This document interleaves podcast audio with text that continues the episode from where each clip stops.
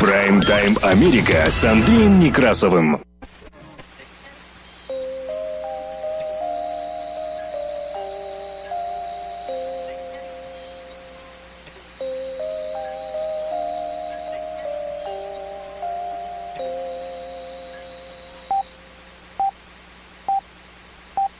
Прайм-тайм Америка с Андреем Некрасовым.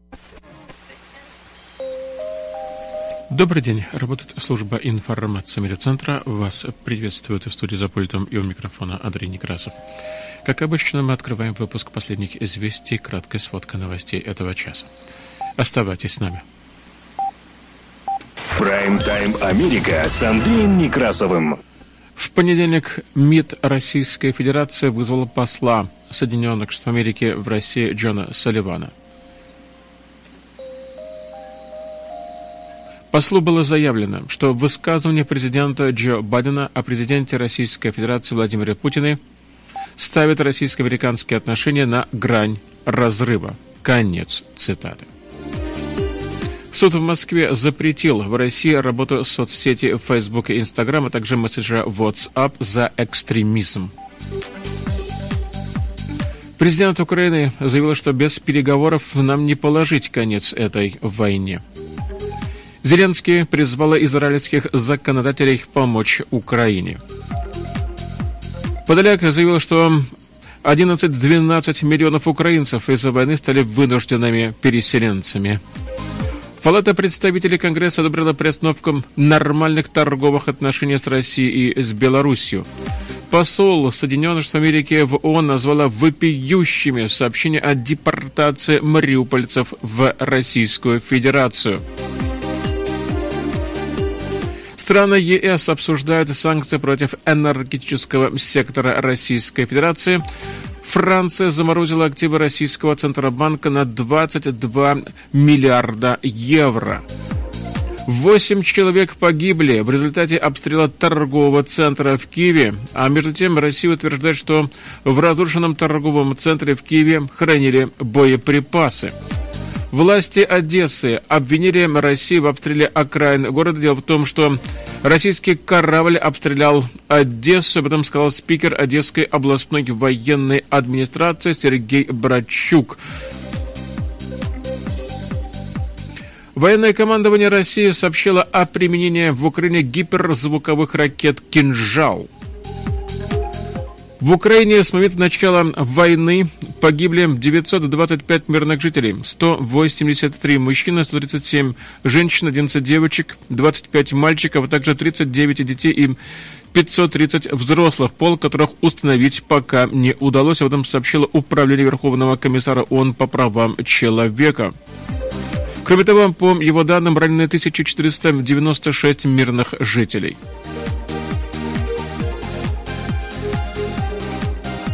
Из-за санкций в российских кинотеатрах будут показывать только индийское, корейское и свое кино. В Соединенных Штатах Америки умер русский писатель и поэт Юс Олешковский. Соединенные Штаты Америки запретили поднимать в воздух 99 российских самолетов, среди них бизнес-джет Романа Абрамовича.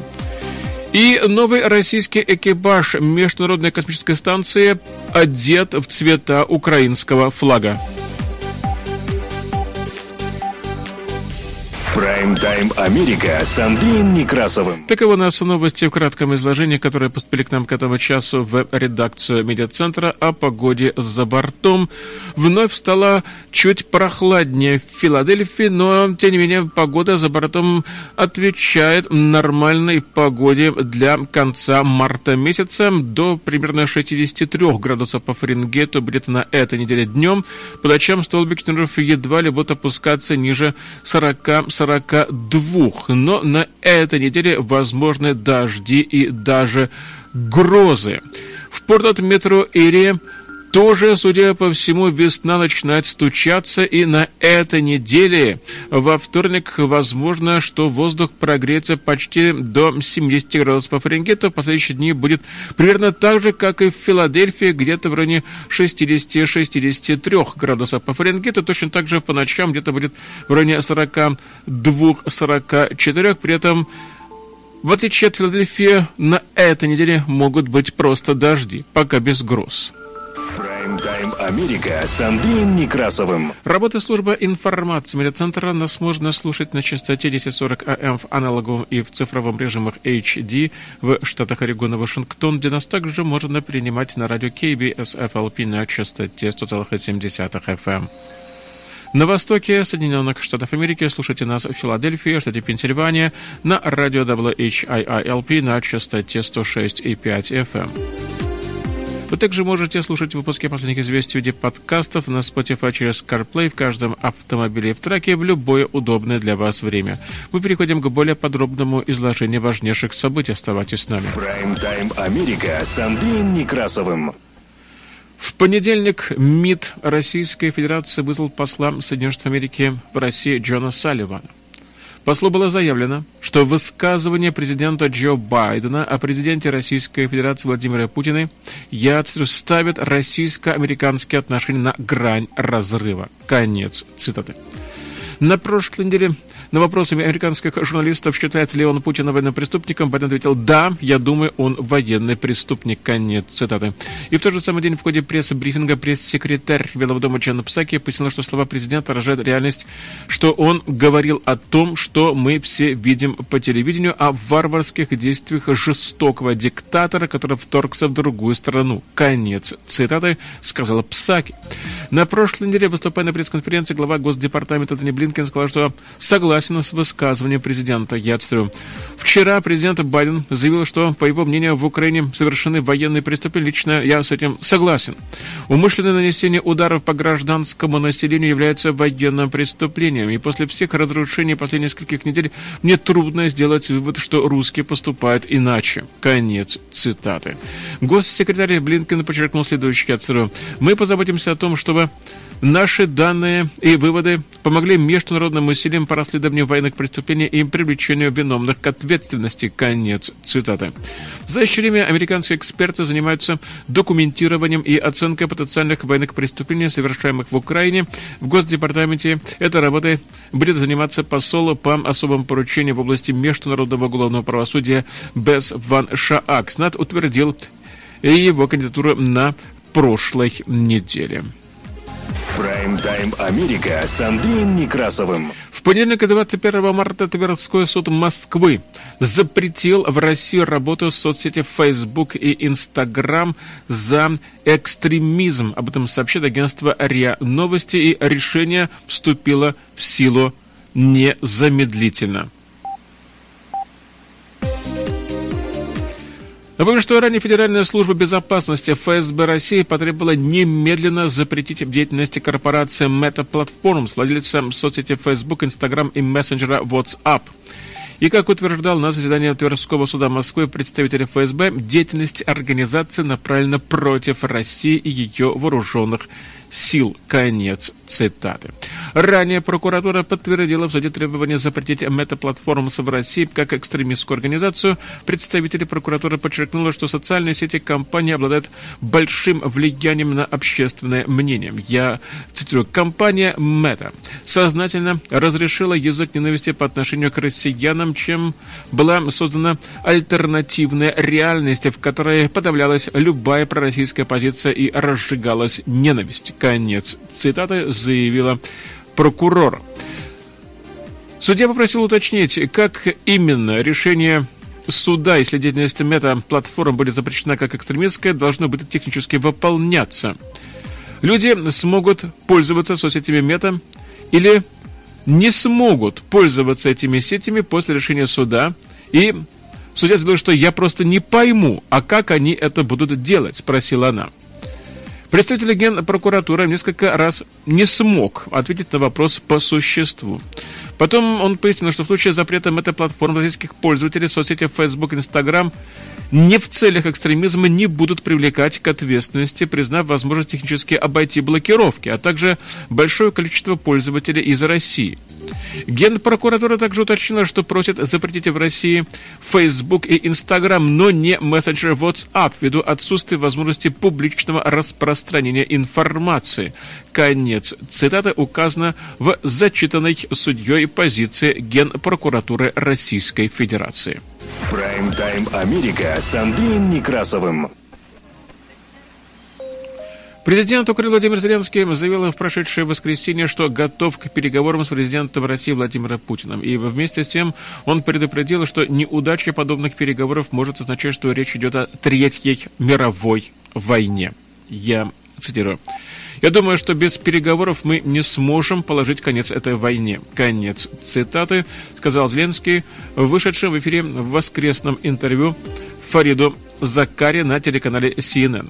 Зеленский призвал к полномасштабным мирным переговорам с Москвой, благодаря которым территориальная целостность Украины будет восстановлена. Представитель России на украино-российских переговорах заявил, что в последние дни стороны приблизились к соглашению по вопросу об отказе Украины от заявки на вступление в НАТО и принятия ею нейтрального статуса. Выступая на телеканале CNN, Зеленский подчеркнул, что российские войска вошли в Украину, чтобы истребить нас и убить нас. Конец цитаты. Он обещал, что Украина не уступит ни своего суверенитета, ни своей территориальной целостности. Нельзя требовать от Украины признать какие-то территории независимыми республиками. Конец. Цитата также заявил украинский лидер. Тем временем в осажденном Мариуполе российские войска подвергли бомбардировке художественную школу, в которой нашли пред около 400 человек. Слово «дети» было написано на земле по-русски большими буквами вблизи школы. Надпись была сделана с целью предупредить российских военных о том, кто именно находится внутри здания.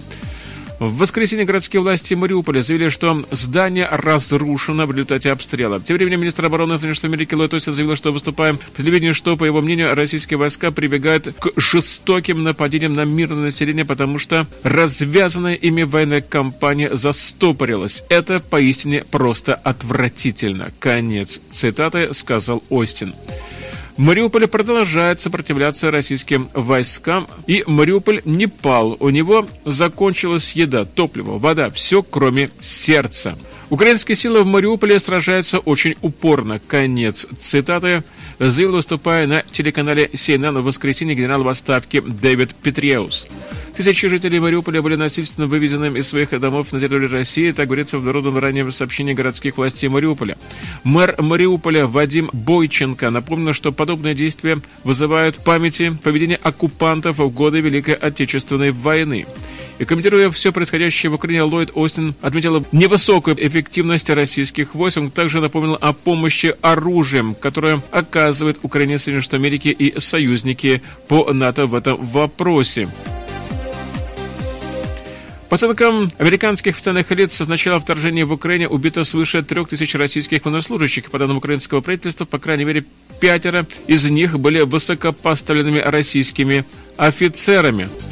Сообщение о том, что тысячи жителей осажденного Мариуполя насильственно депортированы в Россию, вызывает тревогу и является вопиющим, если они соответствуют действительности. Так заявила в воскресенье посол Соединенных Штатов Америки в ООН Линда Томас Гринфилд. И выступая на телеканале CNN, Томас Гринфилд сказала, что Соединенные Штаты Америки пока не подтвердили обвинения, высказанные в минувшую субботу городскими властями Мариуполя. Я только слышала об этом, я не могу это подтвердить. Но я сказать, что это вызывает серьезную тревогу стороны России. Это бессовестно заставлять граждан Украины въезжать в Россию и помещать их в то, что, по сути дела, будет концентрационными лагерями и лагерями для военнопленных. Конец цитаты так заявила она.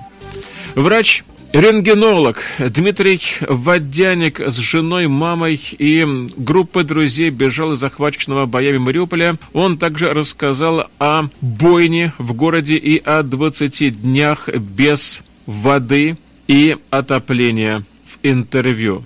20 дней мы были вот полностью в блокаде, не мылись, толком не ели, продукты не завозились. Мы вот бежали все одновременно. 83 год рождения, уроженец России, между прочим, Советского Союза, Челябинская область. В 86 году приехали вот в Мариуполь с этого времени. Жил, работал, учился. Врач, врач, врач. Работал врачом с 2007 года. Создавали семью, строили, ремонтировали, вернее, квартиру, жили счастливой жизнью, которой не стало. Лично для меня не был сюрприз, да, вот ход тех действий, как это все случилось. Мы Э, наверное, за несколько буквально часов до начала этой их, как они называют, спецоперации, для себя все поняли, что надо собирать чемоданы. У меня квартира на западном крае города находилась. Э, один из самых высоких домов в том месте. Э, помимо этого он самый крайний был. И мы приняли для себя решение сразу же смещаться в центр, вглубь города. Там э, живет моя мама, трехэтажные здания, ну, скажем так, уже на тот момент знали и думали, что выжить будет больше шансов там. Ну, потом были взрывы, да, все начиналось как-то по периферии, все, и это все приближалось к центру, да, вот сжималось, сжималось это кольцо, пошли обстрелы пригородов, потом пошли обстрелы восточной, восточного района, со стороны которого севера поселки начали страдать. Ну и потом в итоге вот пошли прилеты там, где жили мы, откуда мы уехали. Дом, в котором находится моя квартира была, он сейчас в очень плачевном состоянии. Он обстрелян со всех сторон, он в нежилом состоянии, очевидно. Фотографии видели того, что с домом случилось. В общем, дома нет, ну, по сути, как и города тоже. Мы переехали в центр города, вот как я говорил, к, к маме моей. Мы жили там. Со временем пропало электричество, потом пропало водоснабжение, пропало газоснабжение, э, отопление вместе с этим. У нас не было ничего. Помимо этого у нас аномально холодная весна выдалась. На улице до минус 10 было в этот момент, шел снег. Э, в квартирах от плюс 4 до плюс 10, у кого как, кому как повезло, у кого как окна утеплены были. Было холодно, да, мы выживали, согреваясь у костров, выходили к подъезду со всеми жильцами подъезда, грелись, готовили еду, заваривали кипяток, вот как-то так и выживали. Параллельно с этим, прыгая по ямам, забегая в подвалы, когда слышали э, звуки приближающихся артиллерийских взрывов самолета – Суммарно вот нас было 8 человек, мы поехали в восьмером к моей маме и жили вот в квартире в девятером. Знаю, что по сотрудники на работе, где я работал, там есть погибшие, э, и есть большое количество людей, с кем у меня нет связи. Да? Вот последние какие-то упоминания о том, как они были в сети, датированы началом марта, 2-3 число. Э, у моей жены родственники, они не выходят тоже на связь с 3 марта, по сегодняшний день, по данный момент у нас нет информации о том, что с ними, живы или они, нужна ли им какая-то помощь. Ну, в любом случае она нужна, но, по крайней мере, мы хотели бы знать, конечно, живы ли они для начала. Дальше уже другие вопросы. Это был врач рентгенолог Дмитрий Водяник, который с женой, мамой и группой друзей бежал из охваченного боями Мариуполя. Прайм-тайм Америка с Андреем Некрасовым.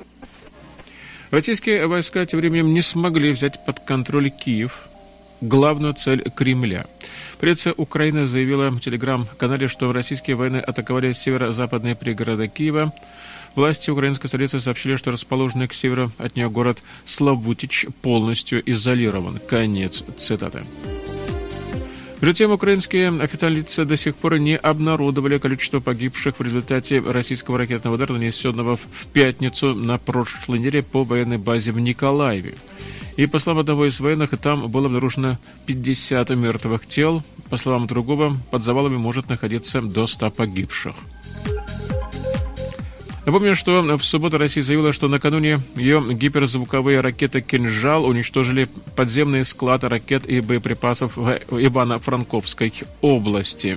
Прайм-тайм Америка с Андреем Некрасовым. Президент Украины Владимир Зеленский заявил в воскресенье, что Израилю придется жить с тем выбором, которое он сделает в вопросе о том, помочь ли защитить Украину от российского вторжения. Конец цитаты. И в этом Зеленский заявил, обращаясь по специальной видеосвязи к израильским законодателям. Сравнив российское нападение на Украину с окончательным решением еврейского вопроса, разработанным нацистской Германией планом уничтожения евреев, Зеленский задался вопросом о желании Израиля продать Украине систему противовоздушной обороны «Железный купол». Я э, цитирую. Все знают, что ваша система ПРО самая лучшая в мире, и что вы, несомненно, можете помочь нашему народу спасти жизни украинцев, украинских евреев. Мы можем спросить, почему мы не можем получить от вас оружие, почему Израиль не ввел мощных санкций против России и не оказывает давления на российский бизнес. Так или иначе, выбор за вами, братья и сестры. И ты, народ Израиля, должен будешь жить со своим ответом. Конец цитаты сказал президент Украины. Советник руководителя Офиса президента Украины Михаил Подоляк 21 марта заявил, что примерно от 11 до 12 миллионов украинцев из-за войны стали уже вынужденными внутренними переселенцами. По данным ООН, после начала войны с 24 февраля Украину покинули около 3,5 миллионов беженцев. При этом ООН заявляет, что около 7 миллионов человек были перемещены внутри Украины, спасаясь в войны. В руководстве ООН признают, что их данные о внутренних переселенцах в Украине могут быть неполными. Конец. Цитата также данные о количестве беженцев постоянно уточняются. Перемещение мирных граждан из зоны боевых действий осложняется срывом соглашения о гуманитарных коридорах. Прайм-тайм Америка с Андреем Некрасовым. Палата представителей Соединенных Штатов Америки одобрила законопроект о приостановке нормальных торговых отношений с Россией и Беларусью. В поддержку документа высказались 424 законодателя, 8 проголосовали против. Законопроект теперь вступает на рассмотрение Сената. Приостановка нормальных торговых отношений означает, что российский и белорусский импорт лишится на американском рынке режима наибольшего благоприятствования. Это позволит администрации президента Джо Байдена устанавливать для российских и белорусских товаров более высокие пошлины, чем для остальных стран, являющихся членами Всемирной торговой организации, то есть ВТО. Кроме того, инициатива требует от представителей Соединенных Штатов Америки на торговых переговорах добиваться замораживания участия России в ВТО и при остановке вступления в эту организацию Беларуси. Документ будет оставаться в силе до 1 января 2024 года. У президента Соединенных Штатов Америки будет возможность восстановить нормальные торговые отношения с Россией и с Беларусью, если эти страны прекратят свои агрессивные действия в отношении Украины, а также при выполнении определенных иных условиях. Конец цитаты говорится в пояснительной записке к этому законопроекту. Законопроект также предусматривает расширение положением глобального акта о правах человека имени Магнитского, которое облегчит введение санкций против российских официальных лиц за действия, которые являются нарушением прав человека. О намерении Соединенных Штатов Америки и союзников по НАТО выйти из режима нормальных торговых отношений с Россией ранее заявил американский президент Джо Байден и, по его словам, предпринять шаги с целью лишить Россию статуса участницы режима наибольшего благоприятствования собирается каждая страна-члена НАТО. А между тем, лидер демократического большинства в Сенате Чак Шумер выступил в четверг с заявлением по поводу идущей в Верхней палате Конгресса работы над законопроектом лишения России постоянного статуса страны с режимом наибольшего благоприятствования в торговле.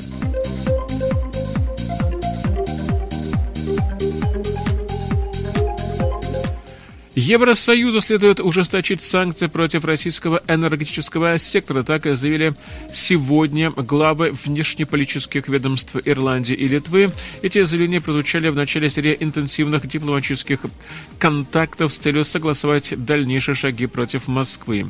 Евросоюз уже ввел ряд санкций по отношению к РФ в ответ на российское вторжение в Украину, включая замораживание активов ее Центробанка, продолжающийся гуманитарный кризис в Мариуполе побуждает призывает Европу к дальнейшим шагам. Я цитирую. Глядя на масштабы внешних нынешних разрушений в Украине, очень трудно обосновать мысли, что мы не должны вмешиваться в энергетический сектор, особенно нефтяной и угольный. Конец цитаты. Так заявил министр иностранных дел Ирландии Саймон Ковини в преддверии министерского совещания ЕС. Однако вопрос введения санкций против российского нефтяного сектора, что уже сделали Соединенные Штаты Америки и Великобритания, не является простым для стран Евросоюза, получающим из РФ около 40% используемого ими природного газа. Дипломаты сообщили агентству Reuters, что страны Балтии, включая Литву, настаивают на введении эмбарго, так как Германия, экономика которой существенно зависит от поставок российского газа, высказывается против поспешных, по ее мнению, действий. Мы неизбежно начинаем говорить об энергетике, и мы, безусловно, можем говорить о нефти, потому что это источник самых больших доходов в бюджет России. Конец цитаты констатировал министр иностранных дел Литвы Гебриэлюс Лансбергис. Снимки, приходящие из Украины, буквально разрывают сердце. Конец цитаты, так и сказал глава МИДа Германии Анналена Бервак. Это делает еще более очевидным, что ЕС мир, который верит в порядок, основанный на правилах, должен изолировать этот режим. Конец цитаты. Продолжила она. Вместе с тем Бербек воздержалась от ответа на прямой вопрос по поводу санкций в отношении российского энергетического сектора. Премьер-министр Нидерландов Марк Рюте заявил, что ЕС по-прежнему зависит от российской нефти и газа и не может изменить положение дела в течение дня.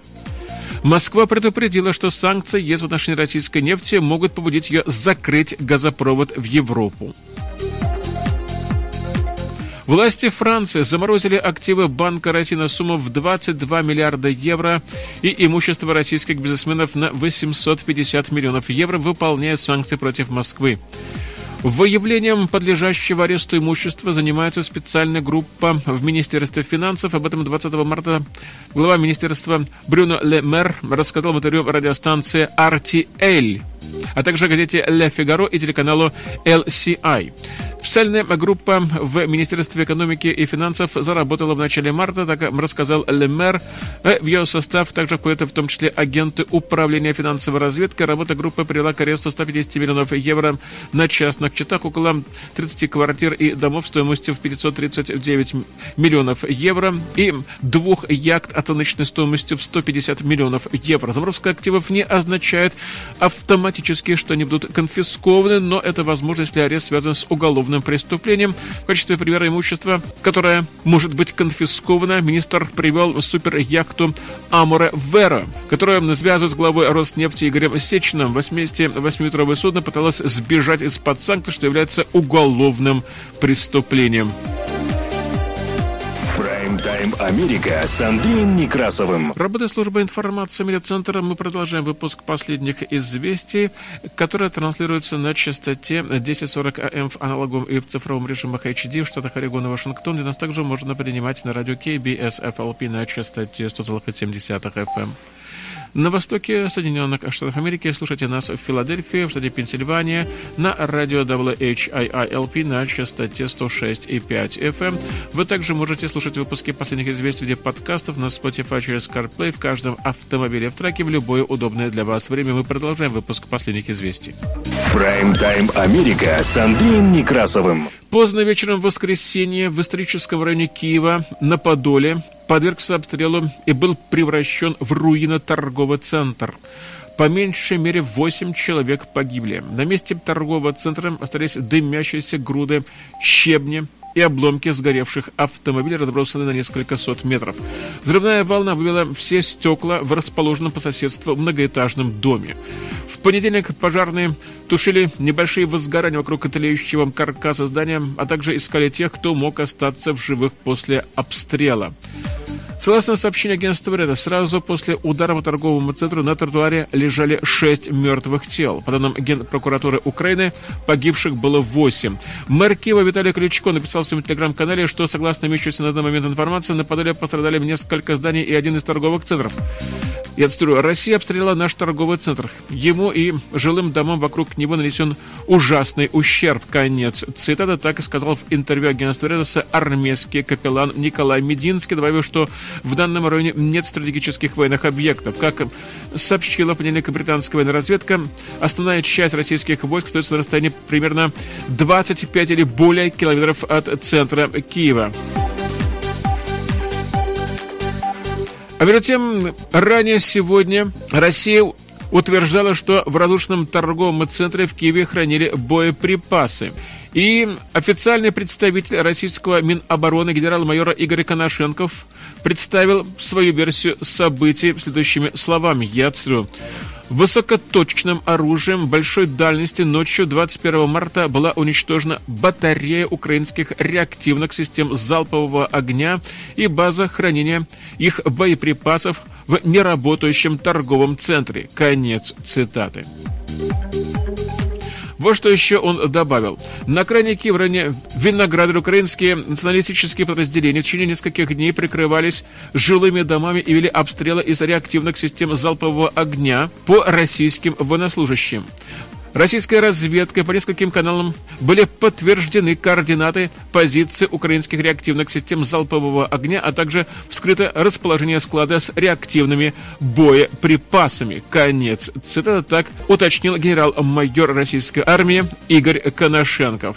Управление стратегических коммуникаций аппарата главнокомандующего вооруженных сил Украины рассказал об обстоятельствах этого удара, нанесенного по торговому центру в украинской столице следующими словами. Я цитирую. Почему был разрушен ретровиль в Киеве? Кто-то снял перемещение техники вооруженных сил Украины из своего окна. Сейчас судьба этого человека неизвестна, а вот о судьбе самого окна, откуда велась съемка, известно все. Его просто больше нет. Не снимайте технику вооруженных вооруженных сил Украины и не рассказывайте о ее перемещении. Это правило спасает людям жизни. Конец цитат. Прайм-тайм Америка с Андреем Некрасовым. Спикер Одесской областной военной администрации Сергей Братчук сообщил, что утром 21 марта российские военные обстреляли Одессу из корабельной артиллерии. И по словам Братчука, причинен ущерб нескольким частным домам, жертв нет. И в понедельник власти Одессы заявили, что российские войска рано утром нанесли удар по жилым домам на окраине города. По словам городских властей, начался сильный пожар. Это первое подобное сообщение об атаке российских военных вблизи Одессы. Между тем, по информации агентства РС, российские военные заявили в понедельник, что они пришвартовали большой десантный корабль поддержки «Орск», в оккупированном Бердянске в 70 километрах к юго-западу от осажденного Мариуполя. Российские войска захватили значительную часть лежащих в Украине территории на побережье Азовского моря. Мариуполь отказался сдаться. Этот город, в котором до войны проживало около 400 тысяч человек подвергается постоянным бомбардировкам с первых дней российского вторжения, находится в осаде без еды, лекарств электричества и пресной воды. Министр обороны Украины Алексей Резников выразил восхищение защитникам города, заявив, что продолжаем держаться. Они помогли предотвратить наступление российских войск на другие крупные города страны, в том числе и на Одессу. Украина также обвинила Россию в дезинформации по поводу минной опасности, которую распространяет ФСБ с целью оправдания закрытия России доступа в часть акватории Черного моря. 19 марта российские спецслужбы заявили, что Украина якобы заминировала свои порты и что из-за шторма часть этих мин оторвалась, теперь дрейфует в Черном море, представляя серьезную опасность для судоходства. Конец цитаты. Тайм Америка с Андреем Некрасовым. Военное командование России сообщило, что войска РФ впервые с начала вторжения применили в Украине новое оружие – гиперзвуковая ракета «Кинжал». И, как мы ранее сообщили, этими ракетами российские войска нанесли удар по подземному арсеналу на западе Украины под городом Ивано-Франковск. Причем независимого подтверждения факту существования и уничтожения арсенала залпом кинжалов пока не поступало. Характеристики ракет «Кинжал», способных при запуске самолета-носителя развивать скорость в 9 раз превосходящую скорость звука, таковы, что оборонительным системам ПРО весьма трудно, иногда просто невозможно их сбить.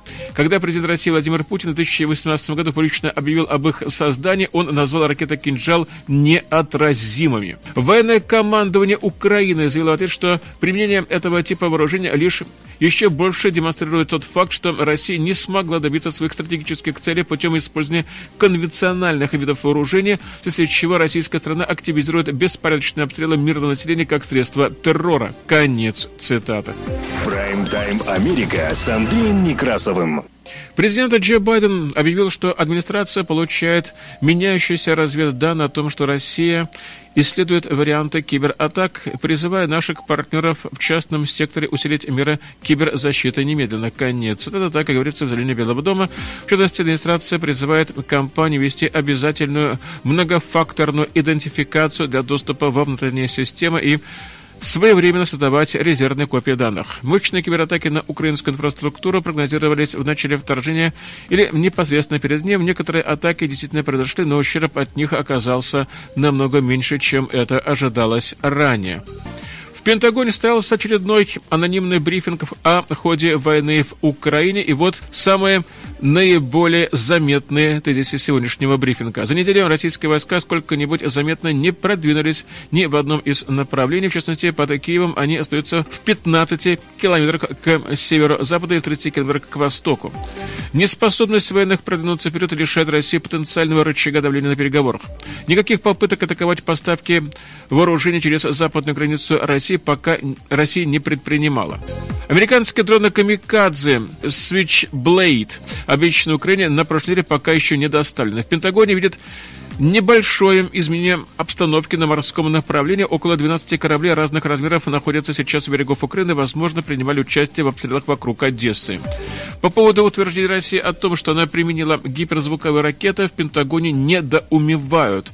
Там говорят, что это, в принципе, возможно, но практический смысл этого совершенно не ясен. Допускать, что это делается либо для демонстрации своих возможностей Запада, либо потому что запас обычных высокоточных ракет, то есть крылатых ракет, постепенно иссякают. По подсчетам Пентагона, с начала войны Россия выпустила по Украине более 1100 ракет.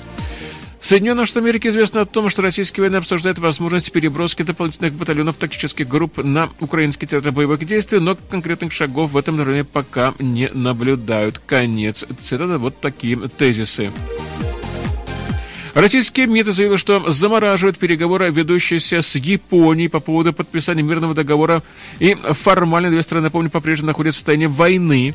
Мирный договор по итогам Второй мировой войны между ними не был подписан. Япония также претендует на четыре южно-курильских острова. Москва также приостанавливает действие безвизовой программы, которая позволяет бывшим жителям Японии периодически посещать контролируемые Россией острова. МИД объяснила свое решение очевидным недружественным характером введенных Японией односторонних ограничений против России. Конец цитаты. Правительство Великобритании готовится временно взять под управление дочернюю компанию «Газпрома» «Газпром Marketing and Trading Retail Ltd», об этом сообщает агентство Bloomberg. Компания занимается розничными поставками «Газпрома» и сейчас подвергается давлению со стороны западного бизнеса. Об этом сообщает издание Bloomberg. Прайм-тайм Америка с Андреем Некрасовым. Судя по всему, войну или спецоперацию, как называют ее в России, очень и очень переживают украинцы в Америке, и об этом мы очень-очень хорошо знаем не понаслышке. Я просыпаюсь утром, и первое, что я читаю, это новости, я смотрю, что происходит, я пишу маме, я пишу э, родственникам, моим друзьям, которые живут в разных э, уголках Украины, и просто ты хочешь убедиться в том, что с ними все в порядке.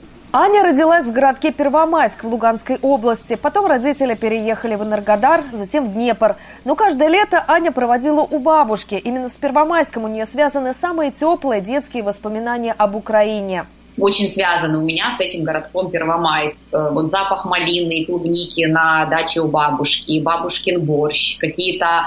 У меня бабушка и дедушка были учителями, и вот я ходила к ним в школу летом. Я помню вот запах краски, когда эту школу красили, там запах э, мокрого бетона, когда уборщицы мыли ступеньки. То есть очень много таких каких-то эм, специфических и сентиментальных ассоциаций, которые вот я храню в своей душе и по сей день. В Энергодаре, городе-сателлите Запорожской атомной электростанции, семья Ани прожила 10 лет. Сейчас она пристально следит за всеми новостями из Запорожья. В городе остались близкие родственники.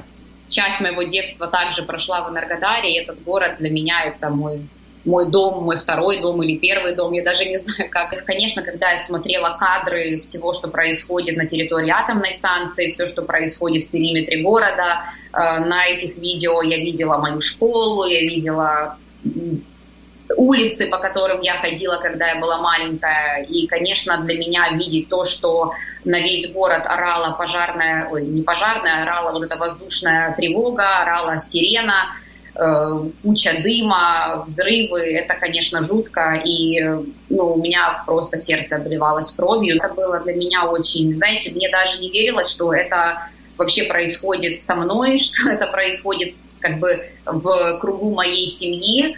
В 2006 году Аня выиграла стипендию по программе Futures Leaders International и переехала по обмену в Америку, а в 2011 году перебралась в Майами навсегда. Девушка работает агентом по недвижимости. Современные небоскребы на побережье, солнце Флориды, бирюзовый океан. Ничто здесь не напоминает о том, что творится в ее родной стране. Но не помнить об этом ежесекундно невозможно, говорит Аня. Я очень болею за свою страну и очень хочется помочь ей всяческими путями. А, поэтому наш комьюнити здесь, в, во Флориде и в Америке в целом делает очень много, очень много Эм, fundraisers, как эм, благотворительных акций. Мы собираем очень много денег, очень много посылок отправляется на Украину. У Ани в 40 минутах езды от города Днепр сейчас находятся самые близкие. Мама, младший брат, папа. У них есть виза, и часть семьи могла бы приехать в Америку. Но семья решила, что останется вместе в Украине. У мамы есть муж, мой папа, который находится там и который сейчас покинуть страну не может, потому что он призывного возраста и его просто не выпустят. И также там находится наша бабушка, мамина мама, и мой маленький братик, ему 14 лет. И поэтому они держатся все вместе и поддерживают друг друга, надеются, что все это скоро закончится, и тогда мы уже будем думать, что дальше делать. Когда мы записывали это интервью, Аня признавалась, что боится, что для нее самое страшное еще не наступило. Прайм-тайм Америка с Андреем Некрасовым. Печальная новость. Писатель и поэт Юс Олешковский умер в Соединенных Штатах Америки в возрасте 92 лет, и об этом рассказал его сын Алексей Олешковский. Об этом сообщает BBC. Писатель с 1979 года жил в Соединенных Штатах Америки, куда он был вынужден был переехать из СССР после публикации в самоиздате под своей фамилией текстов к песням, посвященным лагерной тематике. В 50-х годах Юс Олешковский начал писать песни на свои стихи, из которых наибольшую известность получила песня о Сталине, начинающаяся словами «Товарищ Сталин, вы большой ученый». И она была написана именно от лица заключенного – Юса Лешковский родился в Красноярске. В школу он пошел в Москве после начала Великой Отечественной войны. Его семья уехала в эвакуацию в Омск в 1949 году. А Лешковского на Дальнем Востоке, где он проходил военную службу, приговорили к четырехлетнему заключению в лагере за нарушение дисциплины или, по другим данным, за угон машины секретаря Приморского крайкома Компартии. После выхода на свободу будущий писатель работал на стройке, был шофером на Целине из 1955 года года, вернувшись в Москву, он был на предприятии Мосводопровод. В середине 50-х годов Олешковский стал писать стихи и песни. Литературой он начал зарабатывать на жизнь в 1965 году, будучи сценаристом и автором детских рассказов и сказок. Известны его детские произведения «Два билета на электричку» — это 64 год, «Черно-бурая лиса» — 67 Кыш, два портфеля целая неделя, это 70-й год, Кыш и Я в Крыму, 75-й год, а также сценарий к фильмам «Вот моя деревня», 1972 год, «Аварийное положение», 73-й, Кыш и два портфеля, 74-й, первый и второй, 74-й, происшествие, 74-й, «Что с тобой происходит», 75-й, Лешковский стал автором нескольких повестей и рассказов, посвященных лагерной тематике, а также реалиям советской жизни, и одним из самых известных произведений этого этапа жизни Лешковского считается написанным в 79 году и опубликованная за границей в 80 году повесть «Николай Николаевич». Она распространялась через сам издат, так как такие произведения писателей в СССР публиковать было, конечно, запрещено под угрозой уголовного наказания. Неофициально Лешковский выступал как исполнитель песен на собственные стихи, но после публикации текстов его песен, посвященных лагерной тематике, в издававшемся самоиздатском альманахе «Метрополь» писатель в 70 году был вынужден эмигрировать на Запад вместе с женой и приемным сыном Олешковски через Австрию перебрался в Соединенные Штаты Америки, где он поселился в штате Коннектикут. На просторах Родины чудесной Закаляясь в битвах и труде, мы сложили радостную песню о великом друге и вожде. Товарищ Сталин, вы большой ученый, Языка знаний знаете вы толк, А я простой советский заключенный, И мне товарищ серый брянский волк.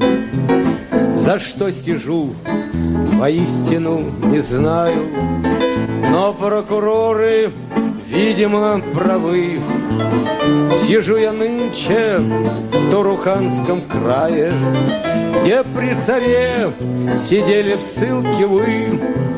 В чужих грехах мы сходу сознавались, Этапом шли навстречу злой судьбе. Мы верили вам, так, товарищ Сталин, Как, может быть, не верили себе. И так сижу я в Туруханском крае, Где конвоиры, словно псы грубы. Я это все, конечно, понимаю, Как обострение классовой борьбы. То дождь, то снег, то машкара над нами, А мы в тайге с утра и до утра. Вы здесь из искры разводили пламя, а спасибо вам, я греюсь у костра. Вы снитесь нам, когда в партийной кепке И в кителе идете на парад — а мы рубим лес по-сталински ощепки Ощепки во все стороны летят. Мы наш нелегкий крест несем за даром Морозом дымным и в тоске дождей Мы, как деревья, валимся на нары Не ведая бессонницы вождей Вчера мы хоронили двух марксистов, Тела одели ярким кумачом. Один из них был правым уклонистом, Другой, как оказалось, ни при чем. Он перед тем, как навсегда скончаться, Вам завещал последние слова — Велел в егоном деле разобраться И тихо вскрикнул Сталин голова Прайм-тайм Америка с Андреем Некрасовым. Так у нас новости, которые поступили к нам к этому часу в редакцию медиацентра. В авторском выпуске последних известий Prime Америка была использована информация агентств Reuters, Associated Press, агентство France Press, CNN NBC Philadelphia, CBS ABC New York, Fox Oregon, CBC Kent, BBC World Service, Deutsche Welle, Интерфакс, Голос Америки, эфир Дайджест, мониторинговые службы радиоцентра и медиацентра Slavic Family. Как обычно, в конце кратко о том, что у нас происходит с погодой. Судя по всему, весенний Сегодня погода в Филадельфии 63 градуса по Фаренгейту. Это самое большое, но, судя по всему, на деле будет чуть-чуть э, попрохладнее, и при этом э, возможно, что будут дожди и даже дожди с грозами, а в Портленд метро Ири после резкого скачка под 70 градусов по Фаренгейту будет точно так же, как и в Филадельфии, около 63, и по ночам и там, и сям будет где-то в районе 42 градусов по Фаренгейту. Всех вам благ, до новых встреч в эфире.